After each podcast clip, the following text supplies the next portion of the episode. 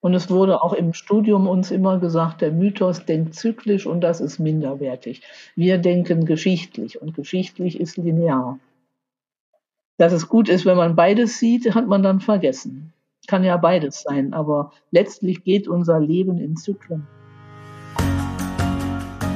Hier ist Christoph Mauer und du hörst 100 Pro Zen, den Podcast über Fokus bei der Arbeit, Achtsamkeit im Alltag und anscheinend auch über die grundsätzlichen Fragen des Lebens. Heute spreche ich mit Dr. Vera Zingsem. Sie ist Pädagogin, Theologin und Religionswissenschaftlerin. Ihr Werk umfasst eine lange Liste von Büchern, Artikeln und Märchen. Sie veranstaltet regelmäßig Seminare zu Tanz und Spiritualität und, was mich am meisten beeindruckt, gestaltet eine Akademie für weibliche Spiritualität und postpatriarchale Visionen, Politeia. Ich kannte erst nur ihr Buch Lilith und schrieb sie an, weil ich ein Kapitel darin so toll finde. Und jetzt erwartet dich ein sehr interessantes Gespräch über eben diese Lilith, über Individuum und Dividuum und über Eros als umfassendes Prinzip der Beziehung zwischen Menschen.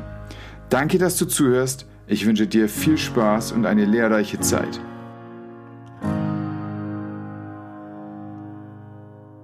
Dieser Lebenslauf und so ein breites Interesse. Wie kommt das denn? Wir sind doch eigentlich darauf trainiert, ganz stringente Lebensläufe zu machen. Ich glaube, da bin ich nicht drauf trainiert worden. Ich habe einfach getan, was ich für sinnvoll hielt. Ich glaube, ich habe da nie drüber nachgedacht, dass ich einem Plan folgen müsste, bin da aber auch zu Hause nie zu angehalten gewesen. Ich habe einfach meinen Interessen bin ich gefolgt, wie das eben so ging. Ich habe nach dem Abitur gedacht, ja, das, was mir wichtig war, war immer Religiosität, Spiritualität. Ich wollte mich mit was beschäftigen, was den Kern des Lebens betrifft, also was Wesentliches. Also nicht irgendein Studium, wo ich vielleicht Geld mit verdiene, das war überhaupt nie so das Thema, mm, sondern einfach, ich möchte mich mit was beschäftigen, was den Kern des Lebens einfach betrifft, den Kern auch menschlichen Lebens, aber überhaupt des Lebens. Und da bietet sich natürlich Religion an und Theologie auch an. Und so bin ich an die PH, weil wir nicht so viel Geld hatten, bin ich dann erstmal an die PH nach Neuss. Das war ja das nächste von Mönchengladbach, konnte ich noch zu Hause wohnen. Und das war eben eine tolle Entscheidung, konnte ich ja nicht wissen. Da beim Theologiestudium habe ich die Dozentin getroffen, die mich für mein weiteres Leben einfach geprägt hat.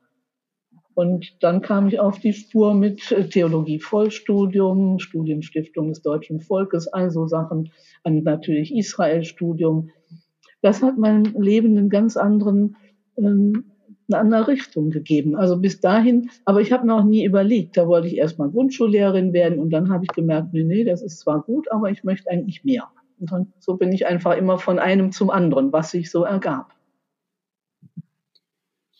Ich hatte erstmals Kontakt mit Ihren Gedankengängen in dem Buch über Lilith. Das eine Figur, die mir vorher gar nicht so richtig bekannt war, ist letztlich eine mythologische Figur aus der christlichen Schöpfungsgeschichte, wenn ich das richtig so zusammenfassen kann. Wer war denn Lilith und warum kommen Sie auf Lilith und dazu ein Buch sogar zu schreiben und was können wir heute von ihr lernen? Ja, das ist natürlich ein weites Feld. Also Lilith kam jetzt nicht so direkt in mein Leben, also nicht von Anfang an. Sie kommt auch aus der jüdischen Tradition, ist eigentlich ein Thema der, des Talmud, des, des babylonischen wie des jerusalemischen, dann später in der Kabbalah. In der Bibel haben wir ja nur zwei Stellen, äh, wo sie überhaupt bei Jesaja und Hiob in sehr ungünstigen Verhältnissen vorkommt.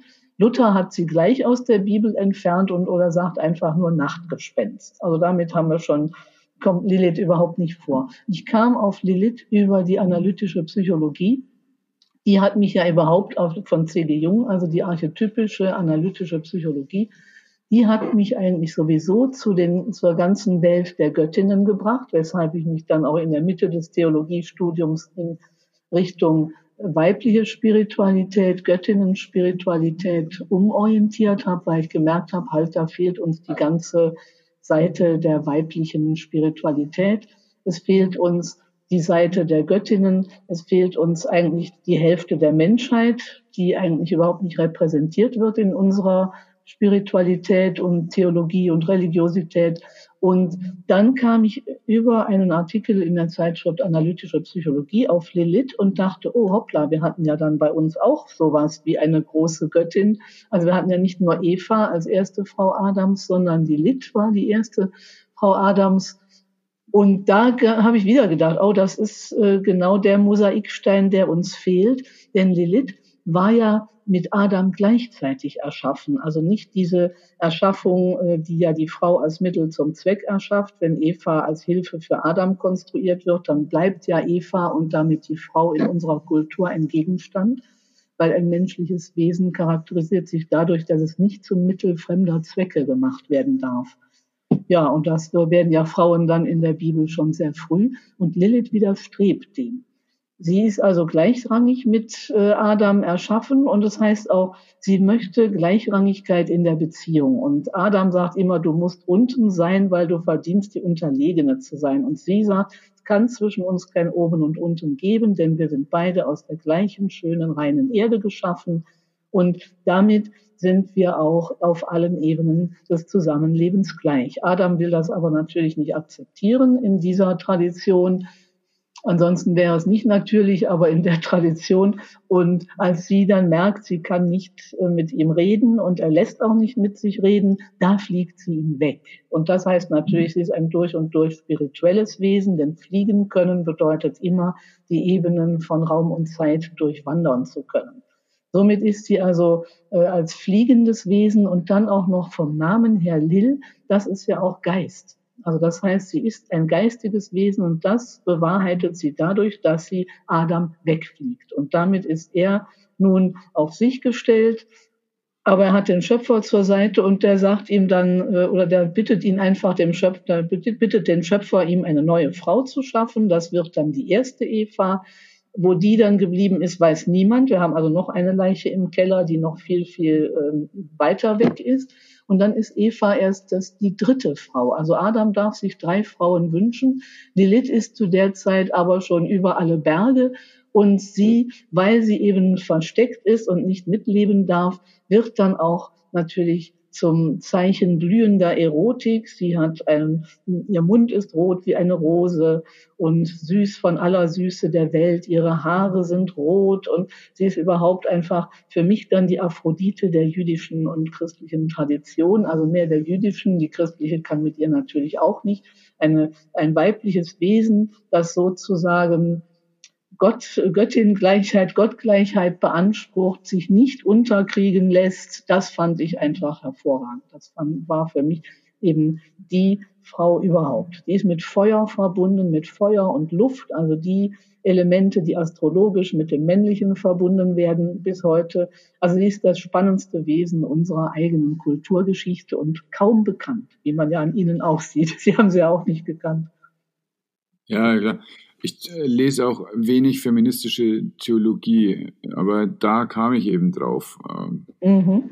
War für mich auch ganz wichtig, eben da ähm, aus meiner Bubble so ein bisschen rauszugehen und äh, dann mich damit auseinanderzusetzen. Und äh, was Sie da jetzt beschreiben, ist ja letztlich eine, ein, ein Narrativ, warum denn das Patriarchat toll ist. Oder? Für den, der das Narrativ erzählt. Es ist ja eine Art Rechtfertigung der auch jetzt noch geltenden hm, Zuschreibung, wer ist Subjekt und wer ist Objekt. ja, ganz genau. Ja. Erleben Aber es Sie wird ja vertuscht. Es wird ja immer vertuscht und als Liebe ausgegeben. Weil man sich kümmert. Ja, aber kümmern tut sich ja die Frau. Ja.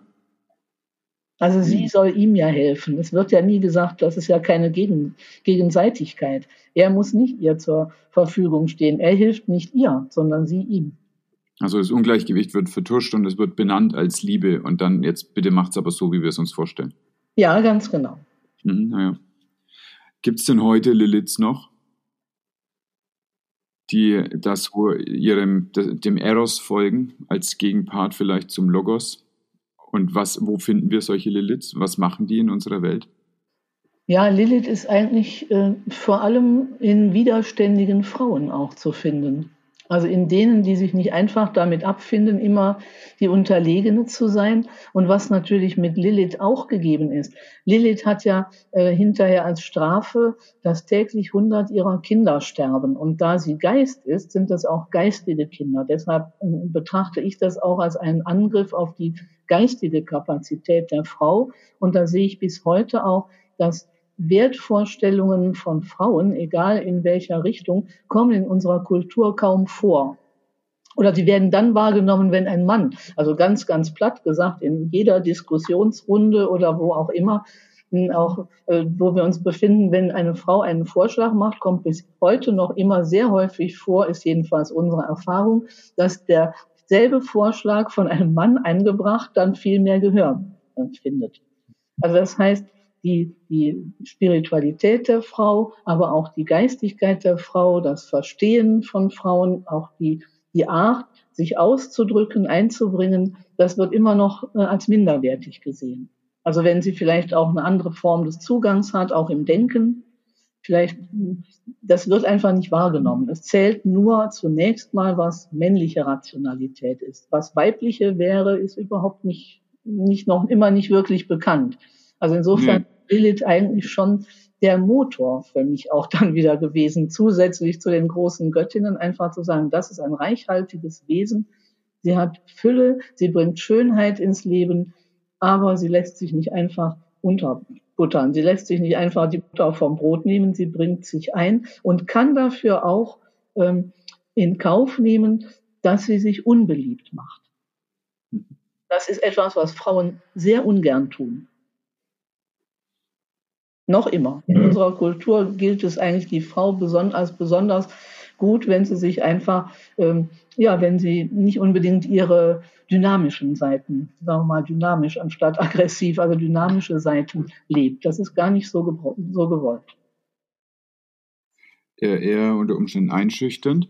Und auch wenn Sie gerade sagen, es gibt eigentlich kein Wort für weibliche Rationalität, also natürlich gibt es die im, in der männlichen Sicht auf die Welt schon, da wird das nämlich als irrational bezeichnet. Ja, genau. ja, ja. Aber das ist ja schon die Frage, müssen wir immer in diesen Gegensatzpaaren denken? Das haben wir uns im Zuge der griechischen Philosophie und auch natürlich im Zuge des biblischen Denkens angewöhnt. Zu sagen, es ist immer gut und böse und wer nicht pariert, der soll aus der Gemeinschaft ausgeschlossen werden. Also das ist ja, in, es ist ja jetzt im Moment in der aktuellen politischen Situation ist es ja auch besonders krass. Also dass, dass alle, die anderer Meinung sind, äh, auch äh, einfach ganz gern ausgeschaltet werden. Also die ist immer gut und böse und das Böse ist verfemt. Ich glaube, dass das kein Denken ist, was, äh, was Frauen von sich aus hätten. Das glaube ich nicht. Also ist jetzt natürlich, kann ich jetzt im Moment nicht direkt beweisen, aber ich halte das für ein sehr, äh, es ist auch ein Sicherheitsstreben in diesem Denken. Wir müssen immer genau wissen, was ist gut, was ist böse und dann können wir die Welt erklären. Aber so einfach geht das nicht. Ja, das, da spricht eine ganz große Ambiguitätsintoleranz raus. Und über diese Polarisierung von den komplexen Inhalten auf hier ist das, das ist die gute Seite, das ist die böse Seite, kann ich eine enorme Komplexitätsreduktion zusammenbringen. Und dann fällt es mir natürlich leichter, mich auf eine Seite zu schlagen. Ja. Ja, und vor allem, wenn dann in so in der Bibel ja noch Steinigung auf sowas steht, also Tod. Das darf man auch nicht ver. Das sind auch Dinge, die, die, die ja mit uns gehen. Auch dann in den Ketzer- und Hexenprozessen. Da kommt, da wird es ja dann tödlich. Hm. Also die Abweichung von der Linie wird tödlich. Ja. Ich glaube, dass das nachklingt in die heutige Zeit. Das ist ja mit ein bisschen mehr Shishi außenrum, aber es geht letztlich immer um diese existenziellen Fragen. Gehöre ich dazu? Werde ich denn angenommen, mit dem, wie ich denke, werde ich akzeptiert. Das sind äh, gerade also die, diese Akzeptanz, die Gruppenzugehörigkeit, das sind ja ableitbare Grundbedürfnisse. Das ist ja wirklich das, was uns existenziell umtreibt, ob wir zu ja. einer Gruppe gehören oder nicht, egal wie groß die Gruppe ist, sei es jetzt die Paarbeziehung als kleinste denkbare ja. Gruppe ja. oder ein, eine institutionelle Einrichtung. Ja, ja, das ist und, und Lilith bringt da auch das Element der Widerständigkeit äh, rein. Und sie, sie widersteht ja sogar noch den, den göttlichen Aufträgen. Er will sie ja zum Beispiel instrumentalisieren und sagen, sie soll in seinem Auftrag die Kinder töten. Das ist ja ein Wahnsinnsding eigentlich. Das wird uns ja auch nicht bewusst, dass, dass da ein Gott ist, der Kinder töten will, um Menschen zu bestrafen. Das ist auch äh, ungeheuerlich.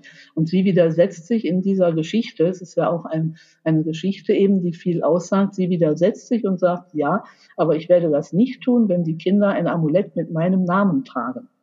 Also das ist in dem Sinn, widersetzt sie sich auf der göttlichen Ebene. kann sie aber nur, weil sie im Grunde auch göttlich ist. Ich möchte noch auf, einen Gedankengang, den Sie im Buch dann ähm, am Schluss, eigentlich in Zusatzkapiteln noch ausführen, äh, möchte ich auf diesen äh, Text eingehen.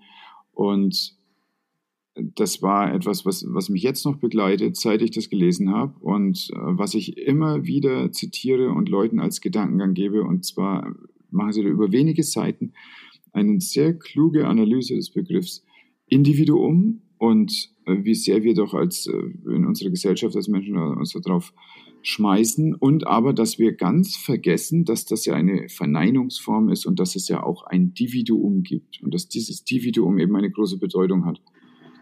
Wie können wir denn die Bedeutung dieses Gedankens, dieses Dividuums nutzen? Wie kann man das sich vorstellen als wertvollen Gedankengang?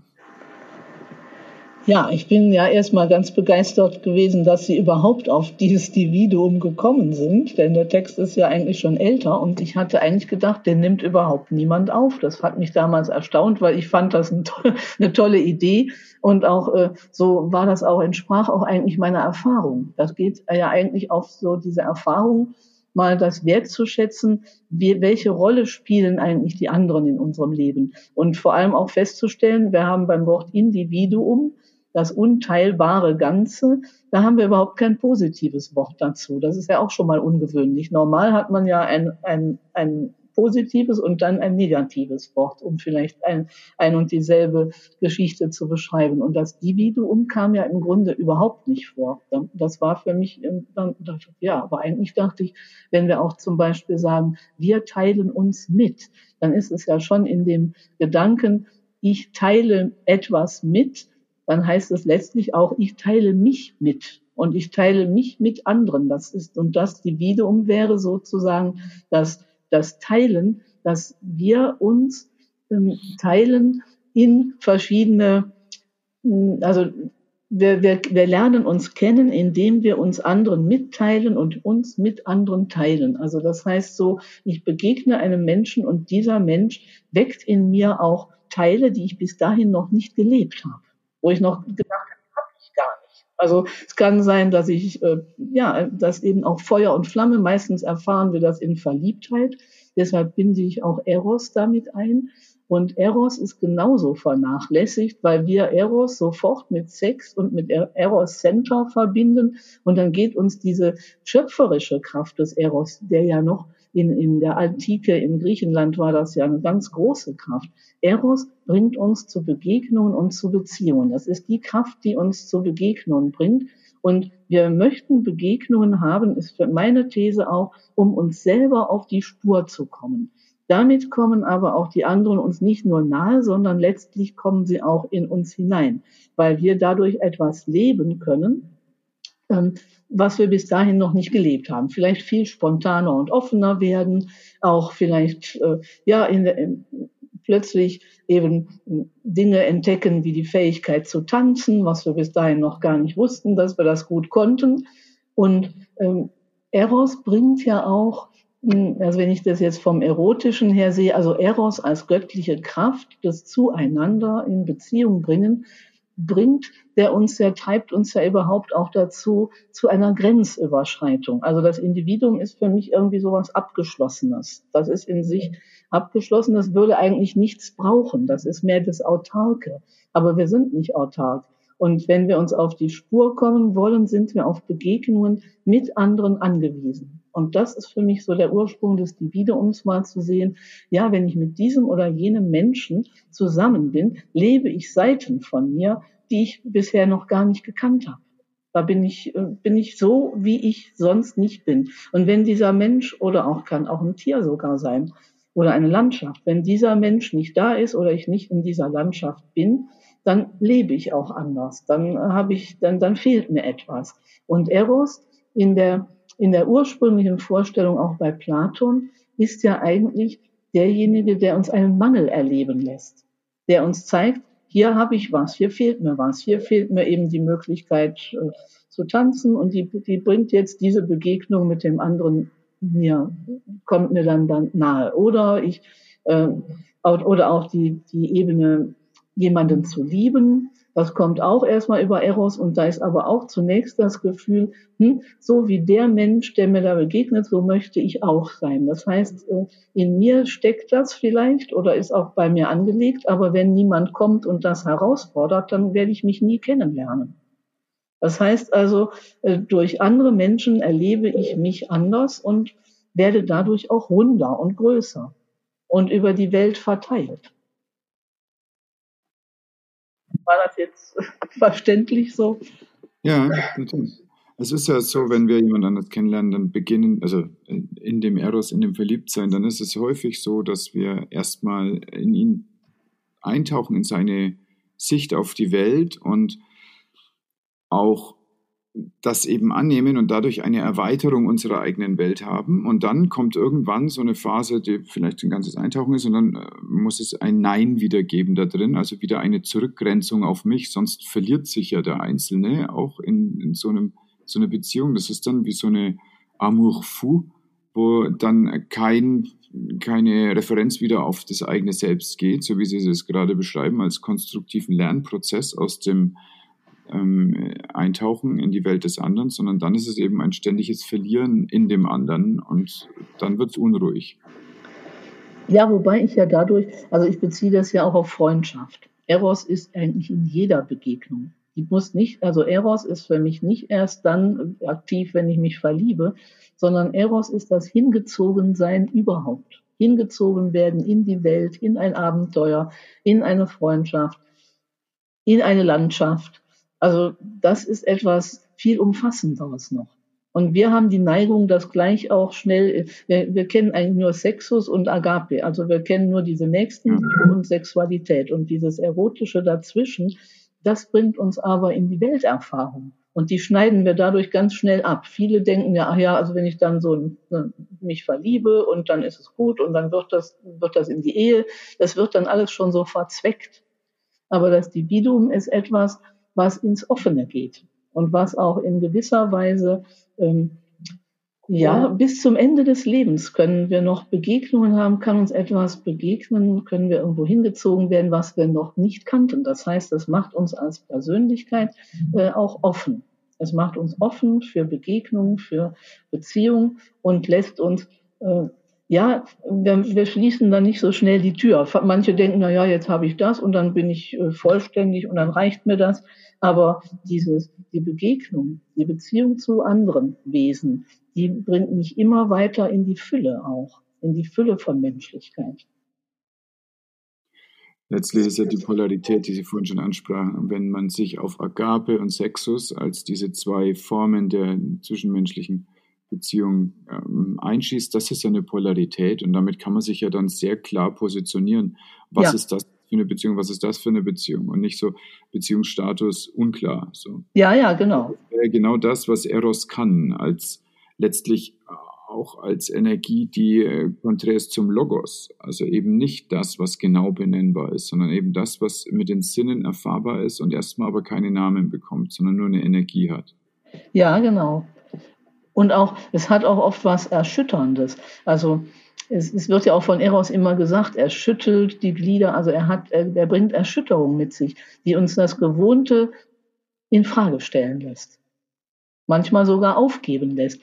Oder auch, es gibt ja diesen schönen Text auch bei Sappho, bei dieser großen Dichterin, die das dann auch so beschreibt. Äh, ein Mädchen sagt, ich will nicht mehr am, gemein, am gemeinsamen Teppich weben, sondern Eros hat mich ergriffen und ich möchte was anderes es ist etwas ins Offene. Das heißt auch, es geht nicht, es geht also dieser gemeinsame Teppich ist eigentlich so unsere Arbeitswelt, in der wir uns vielleicht schnell zufrieden geben. Also das Eros bringt uns mehr in die Vielfalt, in die Schönheit des Lebens. Eros ist der Goldene, der auch das Leben dann vergoldet, der uns das ansehen lässt und auch das, die Schönheit sehen lässt. Und das geht bei uns ja oft dann verloren. Also Eros, dass wir den gar nicht mehr mit im Getriebe haben, gar nicht mehr mit im Leben so drin haben, den gleich mit in, den, in die Sexualität subsumieren, das ist eine Verarmung unserer Kultur. Ja, zweifelsohne. Wie muss ich mir das denn vorstellen? Sie sitzen da vielleicht im Kaminzimmer und haben Stift und Zettel und dann kommen Sie auf solche Gedankengänge und schreiben die mal schnell ein Buch. Wie, wie kommen Sie denn auf solche Gedanken? Ähm, ja. Oder nicht im Kaminzimmer? Och, ich kann eigentlich sitzen, wo ich will. Ich habe auch schon im Zug geschrieben, weil das dann so ein bisschen auch die, die, also ich, ja, ich schreibe eigentlich, also mir kommt eine Idee, dann verfolge ich die Idee und irgendwann schreibe ich sie auch auf. Aber es ist zum Beispiel da mit dem Dividuum, das war der Anlass, dass wir ein gemeinsames Kunstprojekt gemacht haben in der GEDOC in Stuttgart und da war eben eine, die hat dieses, diese Vorstellung, ob Kunst teilbar ist. Und dann dachte ich, ha, da könnte ich jetzt mal mit dem Dividuum kommen, zum Beispiel. Es gibt aber auch andere Themen, da merke ich einfach, ja, das beschäftigt mich jetzt und dann wird irgendwann ein Text draus. Aber ich bin auch nicht so plan, geplant, dass ich sage, also ich setze mich jetzt nicht hin und sage, so, jetzt möchte ich das mal schreiben. Das ist mehr, dass das dann wie ein Einfall tatsächlich kommt und dann schreibe ich das. Dann habe ich das schon lange im Kopf bewegt, hin und her und im Herzen und plötzlich kommt das dann raus. Und meistens kommt es dann auch in einem Guss. Wie unterscheidet sich das denn, wenn Sie was im Kopf bewegen und wenn Sie was im Herzen bewegen?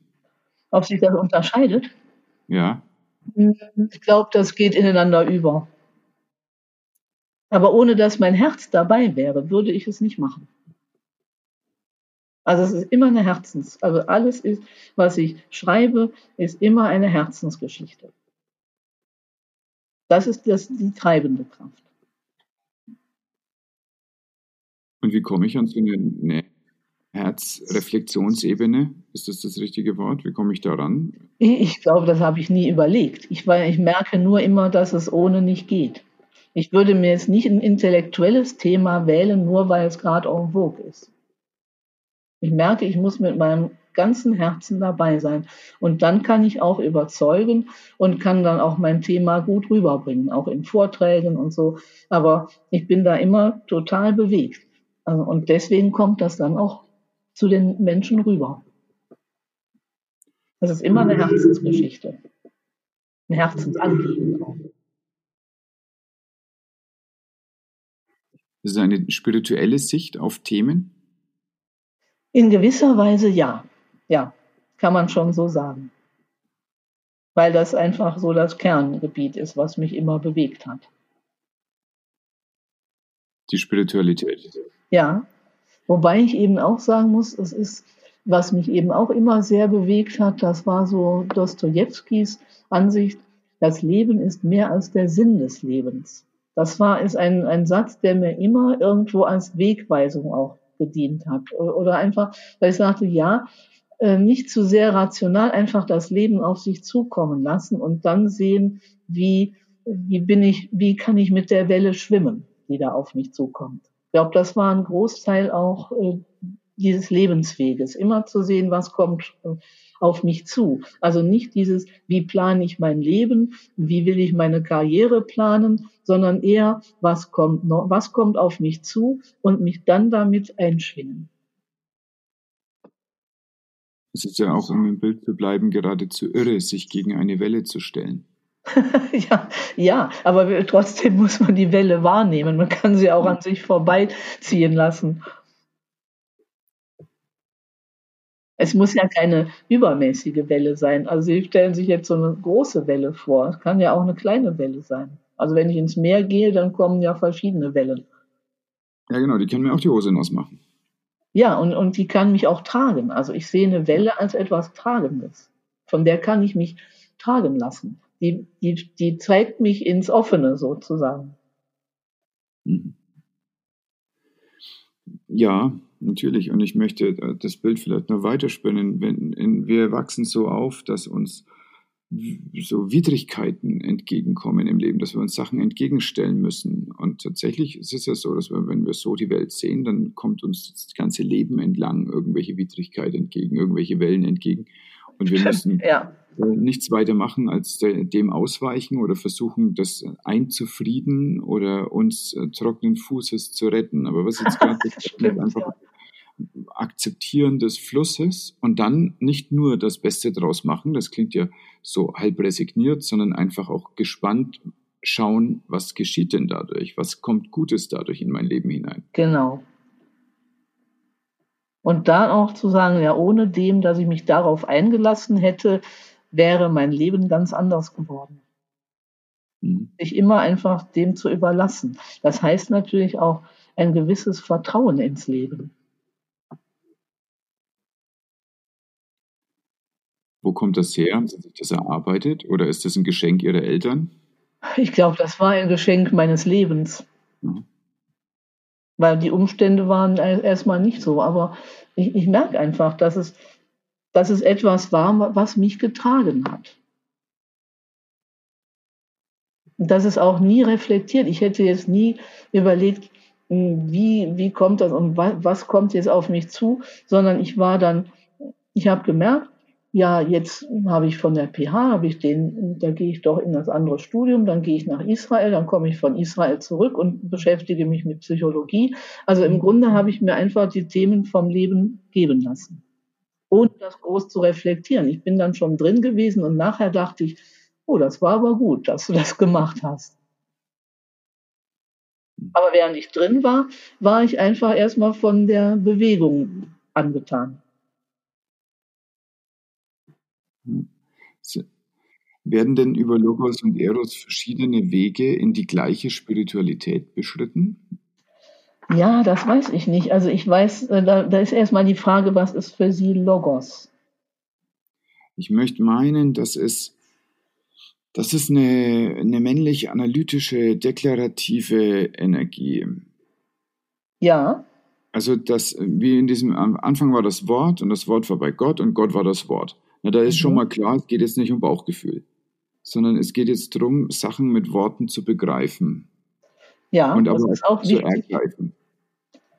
Ja, wobei das Wort in sich ja auch eine spirituelle Dimension hat, nämlich über die Dichtung. Mhm. Und das liegt mir näher.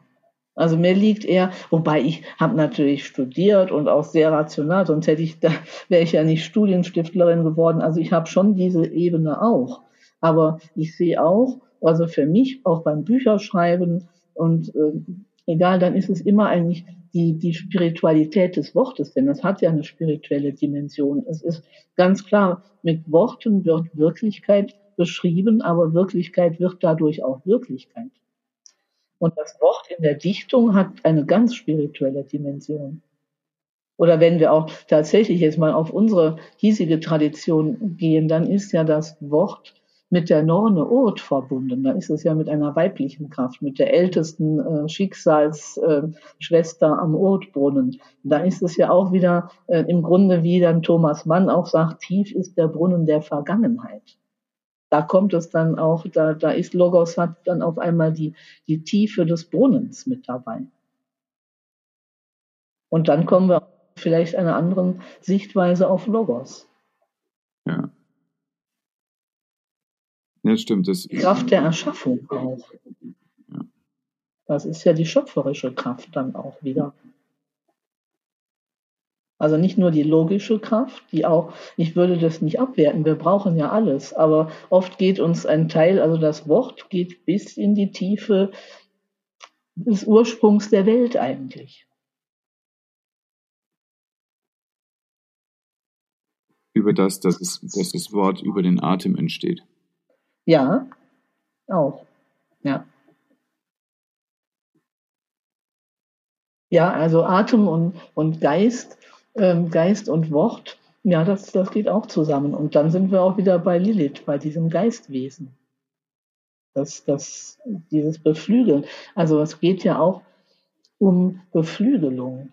Ich habe auch äh, bei dem Dividuum, fällt mir gerade so ein, wenn Eros ist ja auch geflügelt. Und es geht ja darum, dass uns etwas beflügelt, eine Bewe Bewegung, eine Begegnung beflügelt. Das finde ich auch ein ganz großes für mich ist das so ein Symbol für das Dividuum, das Beflügelte, das sich beflügeln lässt, das sich nicht zufrieden gibt, zu sagen, ach, jetzt habe ich das erreicht, jetzt reicht mir das. Und so kommt es ja auch nicht. Wenn wir denken, jetzt reicht es, kommt plötzlich etwas auf uns zu. Und dann ist die Frage, gehe ich drauf ein oder sage ich, nö, ich will nicht mehr. Aber wenn wir drauf eingehen, führt es uns zu neuen Ufern und beflügelt uns zu etwas, was wir bis dahin nicht kannten. Ja, und entwickelt uns. Ja, ist, ist Entwicklung ein, ein passiver oder ein aktiver Prozess? Also kann ich mich entwickeln oder werde ich entwickelt? ja, das ist, ich glaube, beides geht. Ich glaube, das kann man beides so nehmen. Wir entwickeln uns, oder ja, kann ich mich entwickeln?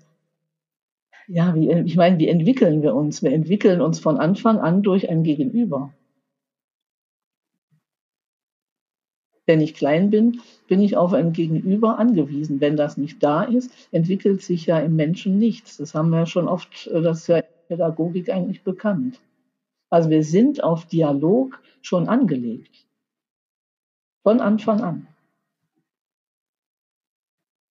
Das heißt, es ist immer ein, für mich jetzt so ein dialogisches Entwickeln. Wir entwickeln uns im Dialog. Und Dia ist ja eben schon mal die Zweiheit. Dann haben wir den Dialogos. Ja. Aha. Und damit, da haben wir auch schon dieses Gegenüber und äh, die Zwiesprache. Und da ist eigentlich Eros auch wieder dabei. Wenn wir es genau betrachten. Schon vom ersten Augenblick. Die Liebe zwischen Mutter und Kind und so, das ist ja im Grunde auch schon alles da.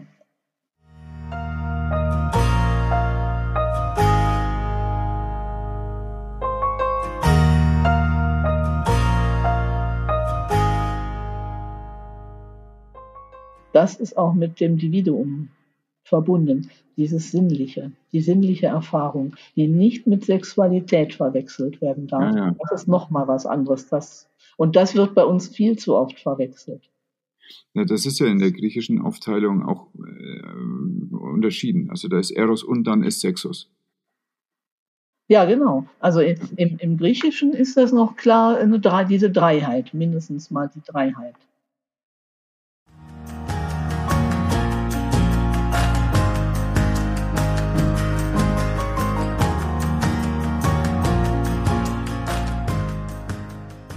Was ist denn das Besondere an diesem Politeia-Raum? Wir sprachen jetzt vom Dialog, von äh, Dialog, von einem Zwiegespräch, aber Politeia sind ja viele Göttinnen. Ja, und Götter. Da ist ja beides drin. Sie waren, Sie waren schon mal auf der Homepage, oder? Ja, ja, ja. Mhm, genau. Also für mich äh, ist eigentlich immer klarer geworden, dass wir durch den Monotheismus auch eine Monokultur bekommen haben. Und die haben wir ja auch im Außen in der, in der Monokultur des, des, des äh, Anbaus und so. Wenn wir sehen eigentlich, ähm, und wo Monokultur herrscht, ist eigentlich ganz viel Zerstörung. Und wir, es ist auch undemokratisch in dem Sinn, weil es eigentlich nur eine Stimme zulässt. Und Mono ist eigentlich für mich zu wenig gewesen. Und dadurch, dass ich mich mit Göttinnen natürlich beschäftigt habe, in dem Augenblick, wo ich da hingehe, bin ich ja schon polytheistisch. Und Polytheismus wurde uns natürlich im Theologiestudium immer als etwas Minderwertiges dargestellt. Also das Krone der Schöpfung, die Krone der Theologie und Spiritualität war immer der, Monotheismus. Und mir kam das dann, aber in dem Moment äh, war ja der Preis auch hoch. Wenn ich Mono hab und im Fall auch noch männlich, wo bleibt dann das Weibliche? Dann wäre es ja für alle Zeiten ausgeschlossen. Dann hat es nie die Sprache, dann hat es nie eine Stimme. Dann ist da äh, dann ist das völlig versunken, war es ja auch bei uns. Und polytheistisch ist für mich auch ähm, natürlich der, der Raum, wir nennen das ja auch Raum für Göttinnenkultur.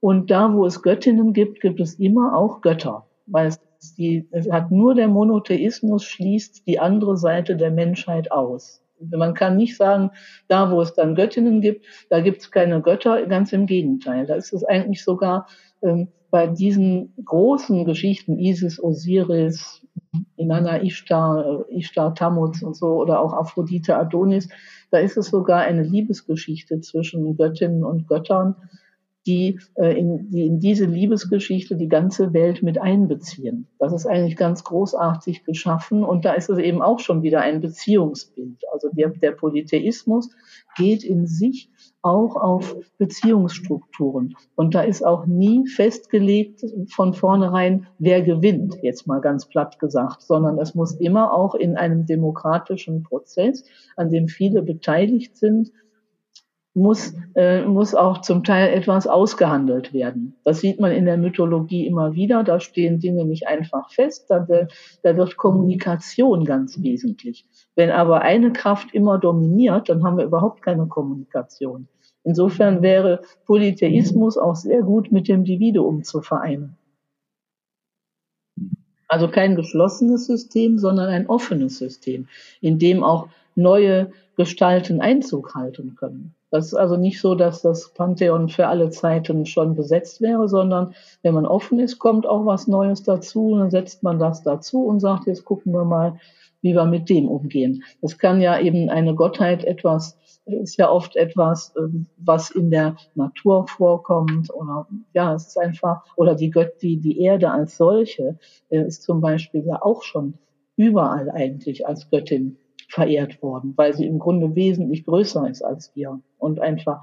Aber wir haben sie praktisch, wenn wir die Erde jetzt als Göttin betrachten würden und sehen, sie ist ein Mittel, das wir nicht zum Mittel unserer Zwecke, also ist ein Wesen, das wir nicht zum Mittel unserer menschlichen Zwecke machen können, dann wären wir schon beim Polytheismus. Dann haben wir schon, dann wären wir aus der Engführung des Monotheismus schon heraus. Und das macht es so schwer, äh, einen anderen Umgang auch mit der Erde ähm, zu propagieren, überhaupt mal wahrzunehmen. Weil in dem Moment, wo ich die Erde als ein Wesen betrachte, das nicht zum Mittel unserer Zwecke gemacht werden kann, sondern ein, eine eigene Stimme hat, was für vergangene Kulturen selbstverständlich war.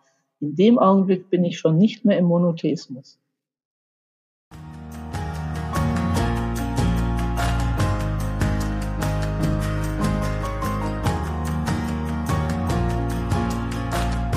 Wie wir mit der Erde umgehen, ist nicht, wie man mit einem Subjekt umgeht, sondern wie genau. man mit einem Objekt umgeht.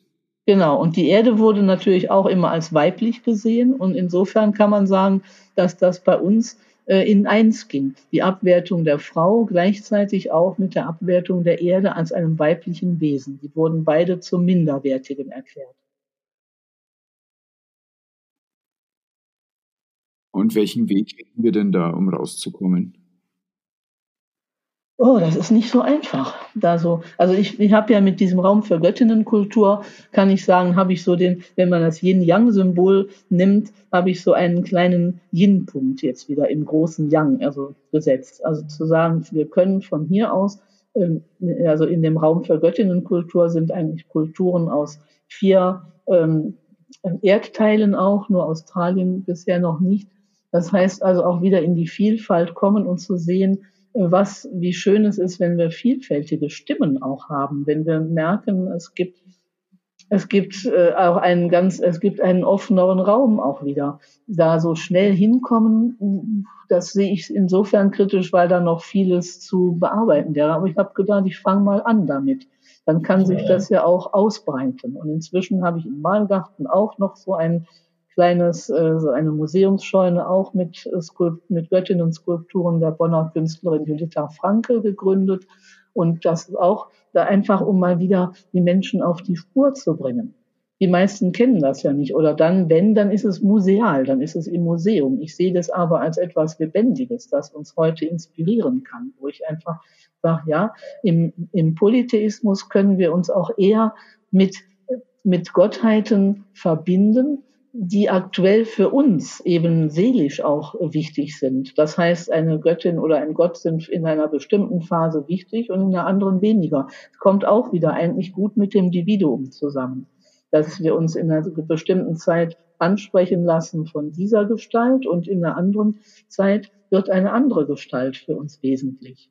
Also das heißt, es ist auch da wieder eine, eine ganz, eine offenere Möglichkeit. Also der Polytheismus ist viel offener ähm, und, und lässt viel mehr Möglichkeiten als Monotheismus, der nur einen Weg, eine Wahrheit, ein Leben kennt. Das ist ja schon dieses eine Weg, ein Weg, eine Wahrheit, ein Leben, das ist ja für mich auch schon, das schließt ja eben schon wieder alles aus. Der Polytheismus schließt ein. Ja, eben, das ist auch ein Zitat aus der Bibel. Ich bin der Weg, die Wahrheit und das Leben. Niemand kommt zum Vater, denn durch mich. Ja. Das ist eine relativ klare Ansage gegenüber allen anderen Gedankengängen. Ganz genau. Und das halte ich inzwischen nicht für lebensförderlich. Das ist einfach immer das, das Abschließen von anderem. Und genauso, wenn ich jetzt einfach mich als autarkes Individuum verstehe, dann habe ich ja für mich das Gefühl, ich brauche die anderen nicht. Und dann bin ich völlig überrascht, wenn mich das doch, äh, wenn sich das doch anders äh, anfühlt. Und insofern sehe ich auch dieses Dividuum, das bringt eine andere Erfahrung mit sich. Also es geht ja immer eigentlich darum, wie erfahren wir die Welt. Aber wenn wir die Welt schon ausschließen gedanklich, dann kommen wir überhaupt nicht dazu. Insofern ist auch Eros eine aufbrechende Kraft. Selbst wenn wir gar nicht wollen, bringt er uns zu was. Dann ist aber die Frage, wie interpretieren wir das? Und wenn wir das als eine sinnvolle, schöne, weiterführende Möglichkeit betrachten, sind wir auf einem anderen Weg, als wenn wir sagen, oh, das ängstigt uns, ich gehe ganz schnell zurück in meine Autarkie, die ich sowieso nicht habe. Aber ich kann es mir ja einbilden. Ja, also eine geschmeidige Illusion. Ne? Ja. Hat denn dieser Umgang, Sie sagen gerade, wenn man also sein ganzes Leben irgendwie individuell leben möchte und dann merkt man auf einmal doch, dass man andere Menschen braucht, hat das äh, sowas wie eine karmische Relevanz, also was ich in die Welt gebe und dann habe ich eben auch die Möglichkeit, was zurückzubekommen oder hat es damit nichts zu tun? Puh, karmisch, ja. Nee, klar. Also gut, das ist jetzt nochmal ein ganz anderer Gedanke. Also, dass mein Tun sozusagen eine bestimmte, eine bestimmte Antwort hervorbringt. Würden Sie das so sehen? Ist das so? Ja, also durch, ja, im Grunde ist es die Eröffnung eines Dialogs mit der Welt. Mehr Welt in mich aufzunehmen. Karmisch weiß ich nicht, würde ich jetzt vielleicht nicht so sehen. Und also es kommt jetzt wieder darauf an, wie wir das, wie wir karmisch nennen, was wir karmisch nennen.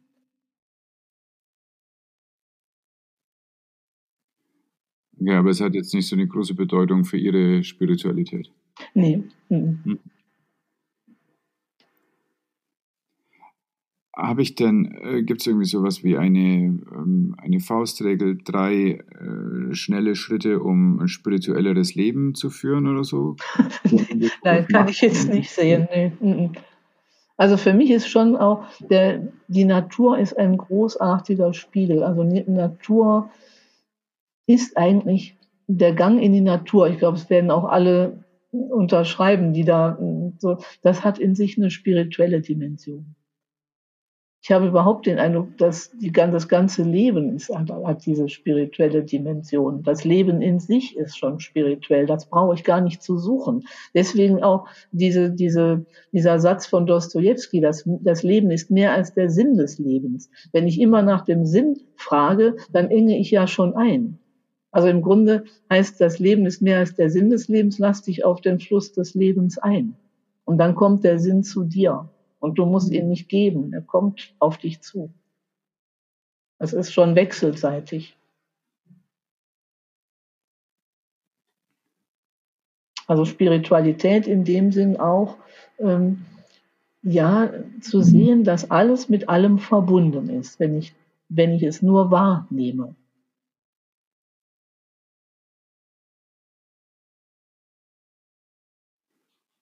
Und fühle. Also alles.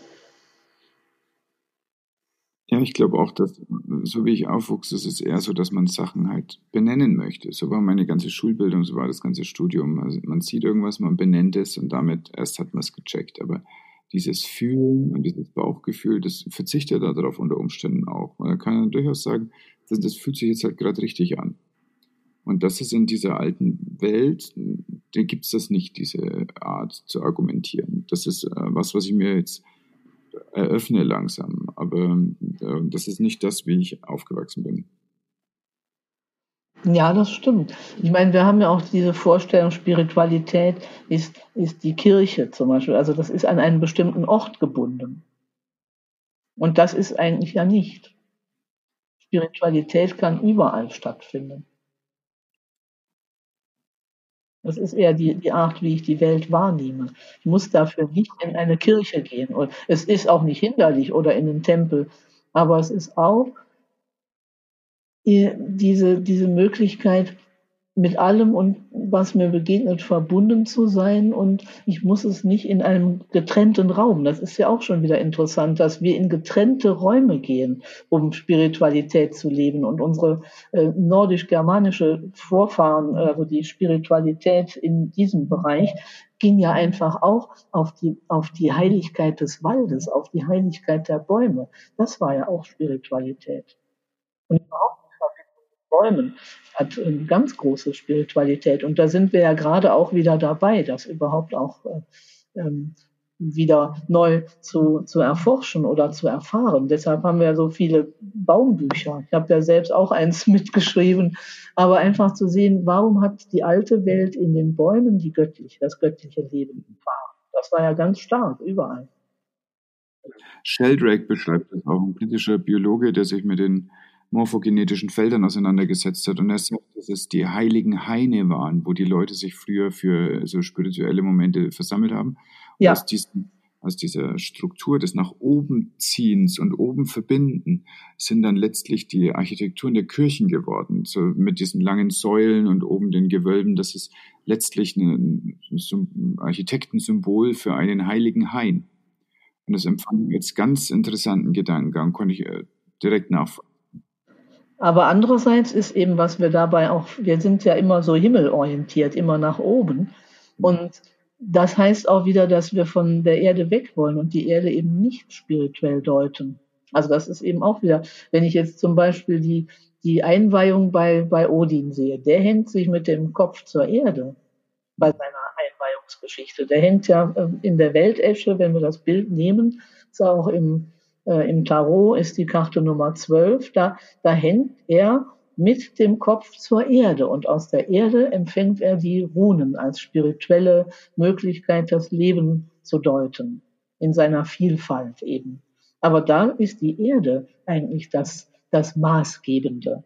Und das sehen wir auch noch in Griechenland. Die Urwahrsagerin äh, ist die Gaia, ist die Göttin Erde am Orakel zu Delphi.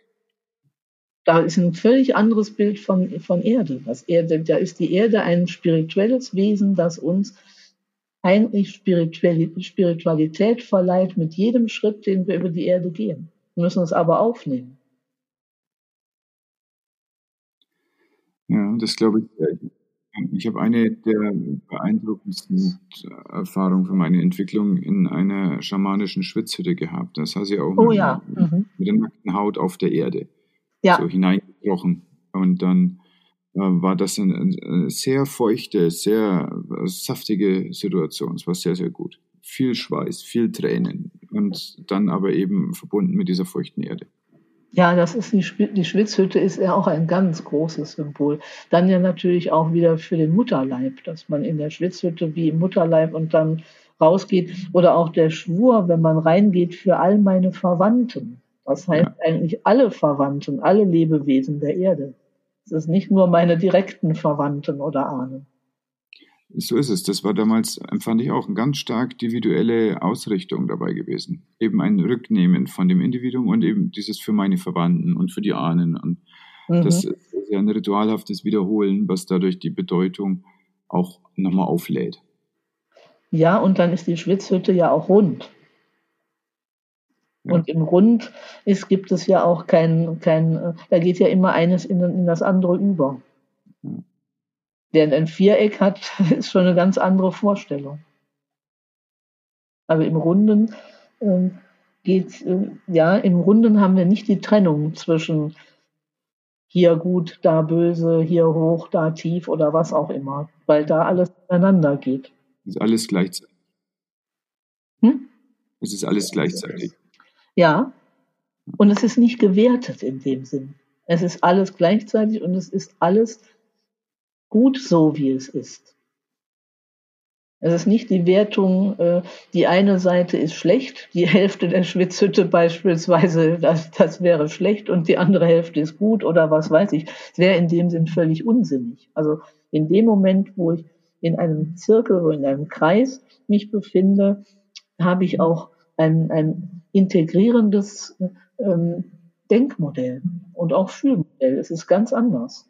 Während wir natürlich in unserer Tradition das lineare Modell Leben. Wir gehen von einem zum anderen und das geradlinig.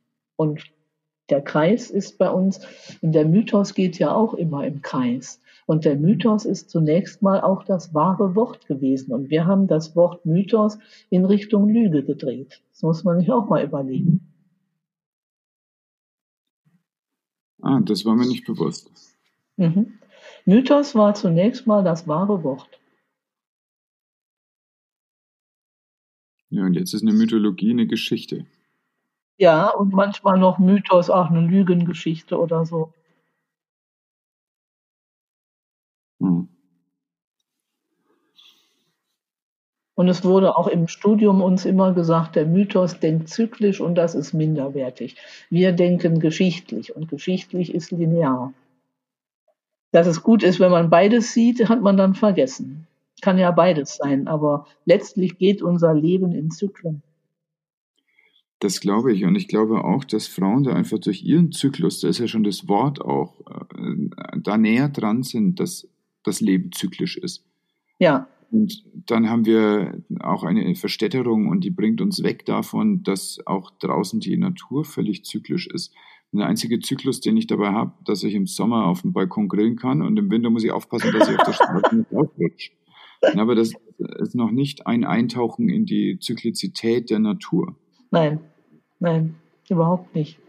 Das ist uns vollkommen auch aberkannt worden. Also ich glaube auch, dass damit zusammenhängt, obwohl wir eigentlich ohne die Natur ja gar nicht leben könnten.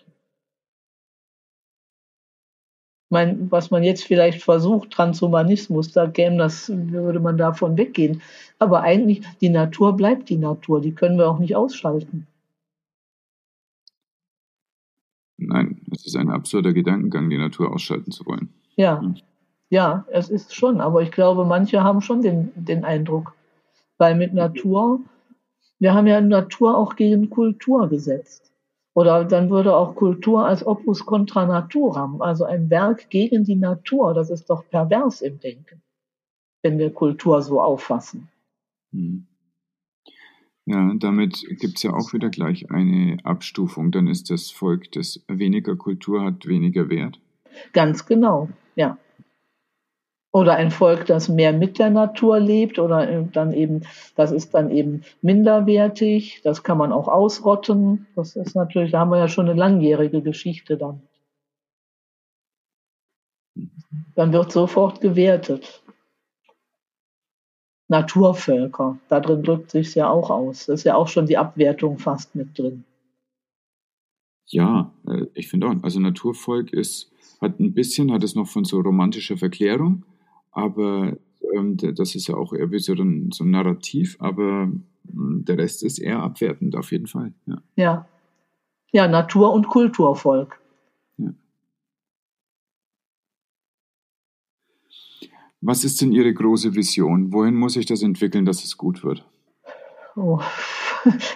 Ja, also auf jeden Fall für mich ist es ganz, ganz wesentlich, ähm, alles Leben mit einzubeziehen. Und natürlich für mich ist sehr wesentlich auch die weibliche Kraft in der Welt wieder äh, wertschätzen zu können, weil dadurch im Moment haben wir eine unglaubliche Schieflage auch. Wir haben ja, das, das muss sich einfach wieder einpendeln in die Richtung, dass das, was Frauen denken, fühlen, wie sie die Welt sehen, dass das ein Gleichgewicht bekommt Zudem also dass dieses überrationale, technokratische, das ist für mich so weit weg vom Leben. Also da kann ich überhaupt nicht mitgehen. Also für mich ist natürlich schon Polytheismus, schon mit den Göttinnen und Göttern leben, sich mit der Natur verbinden, auch zu, auch voneinander, von den, die einzelnen Völker, dass man also sagt, wir lernen voneinander und nicht einfach, wir können schon alles und ihr seid sowieso für uns nicht, nicht wichtig. Also einfach zu sehen, wie es auch in so einer indianischen Tradition heißt. Äh, so der, der große Geist hat allen Völkern etwas Eigenes gegeben und nur wenn wir und niemand hat die ganze Wahrheit. Und nur wenn wir uns miteinander verbinden und diese eigenen, die Wahrheiten austauschen, dann kommen wir dem großen Ganzen näher.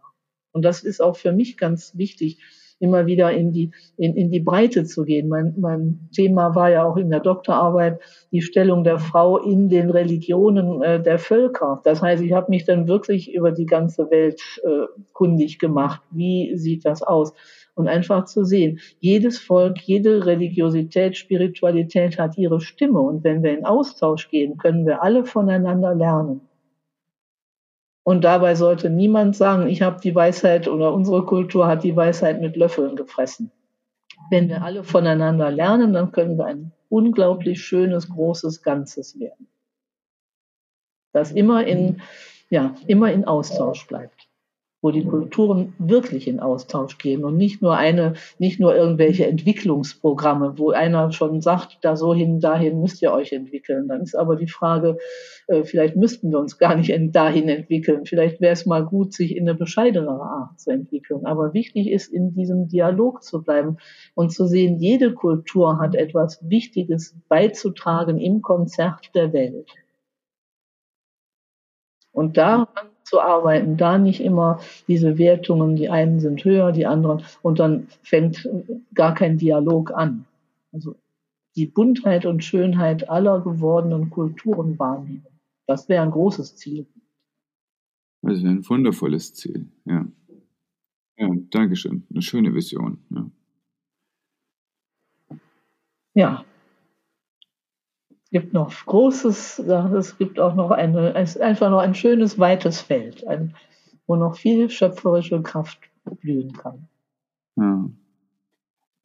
Haben Sie eine, eine Eintauchempfehlung, eine Buchempfehlung für mich? Was ist was, wie ich da mich weiter mit auseinandersetzen kann?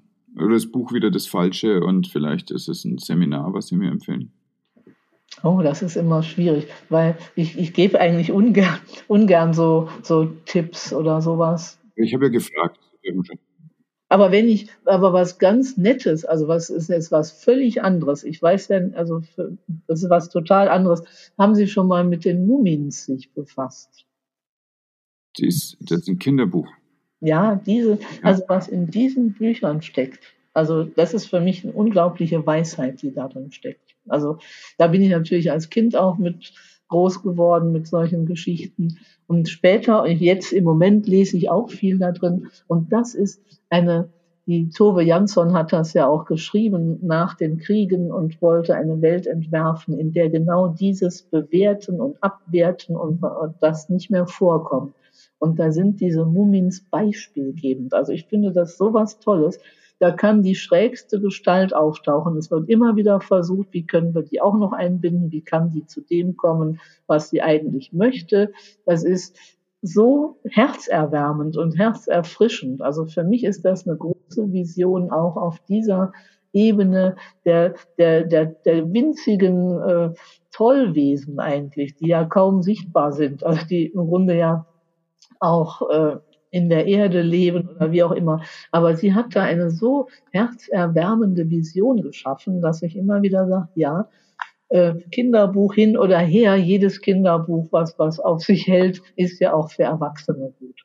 Das ist ja nur unsere Einteilung wieder, die meint, dass also das ist was, wo ich sage, ja, das harmoniert mit meinen äh, Vorstellungen auch total und ist eben gehört, äh, kommt nicht vom Intellekt her, sondern es kommt von der Kunst her.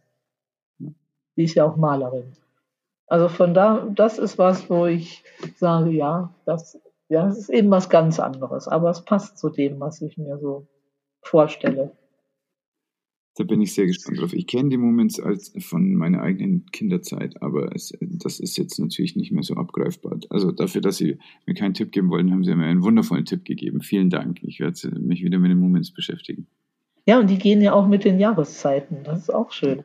Das ist auch interessant, ja. Was ist Ihr Lieblingskontaktweg für Interessenten an Ihrer Arbeit? Gibt es da was, was Sie sagen, hier, so lernt man Frau Zingsam kennen? Bitteschön. Äh, ja, eigentlich in äh, Seminar oder äh, ja oder so auch so in, in ja, Seminarform, Ritualform. Also ich mache ja auch Jahreskreisfeste, sagen wir mal, Brigida, also schon auch arbeite ich mit den Mythen auch in Ritualform. Also für mich ist der, das Schönste, wenn ich den Menschen auch begegne. und mit zusammen bin. Und das bringt mich auch zum Teil auf Visionen, die ich vorher noch nicht hatte. Das heißt also, der, der, der Lieblingskontaktweg ist schon der, der persönliche, im Seminar, in einem Vortrag, aber auch eben in einem, in, in einem äh, eher rituellen Rahmen in unserem Raum für Göttinnenkultur. Und natürlich tanzen. Das ist ja meine andere Seite, dass ich mit den Menschen tanze. Also ich bin ja auch Tanzlehrerin im Kreistanz. Also das ist auch eine ganz schöne Möglichkeit, sich zu verbinden mit anderen. Ja, die Verbindung und das Dialogische, das sind die Themen, ne, wie es geht. Ja. Ja. ja. Und das Miteinander dann auch. Also in, in, einem, in so einem rituellen Rahmen, da entwickelt sich etwas miteinander, was, was eben sonst nicht da wäre. Deshalb bin ich auch überhaupt keine Freundin von Zoom-Konferenzen oder irgendwas. Da fehlt ja genau dieses, dieser, diese Schwingung von Mensch zu Mensch. Da ist ja ganz anders. Und das bringt ganz an, also ich habe zum Beispiel auch Vorträge laufen ganz anders, je nachdem, wer dabei ist, weil es einfach ein Geben und Nehmen in dem Moment ist. Aber das ist das Schöne dann. Und da kommen Dinge zustande, da kommt ein Zusammensein zustande, das ich alleine auch nicht entwickeln könnte. Da kommen ganz andere Ideen und dann ist das auf einmal so eine Schwingung, wo sich die ganze Gruppe einschwingt. Das könnte man ja im Lesen und so nie erreichen. Ja, nee, das Schon ist der persönliche Kontaktweg sehr wichtig. Die Augen zu sehen und zu merken, ah, das schwingt, dann kann ich jetzt so und dann wird es immer spontan auch.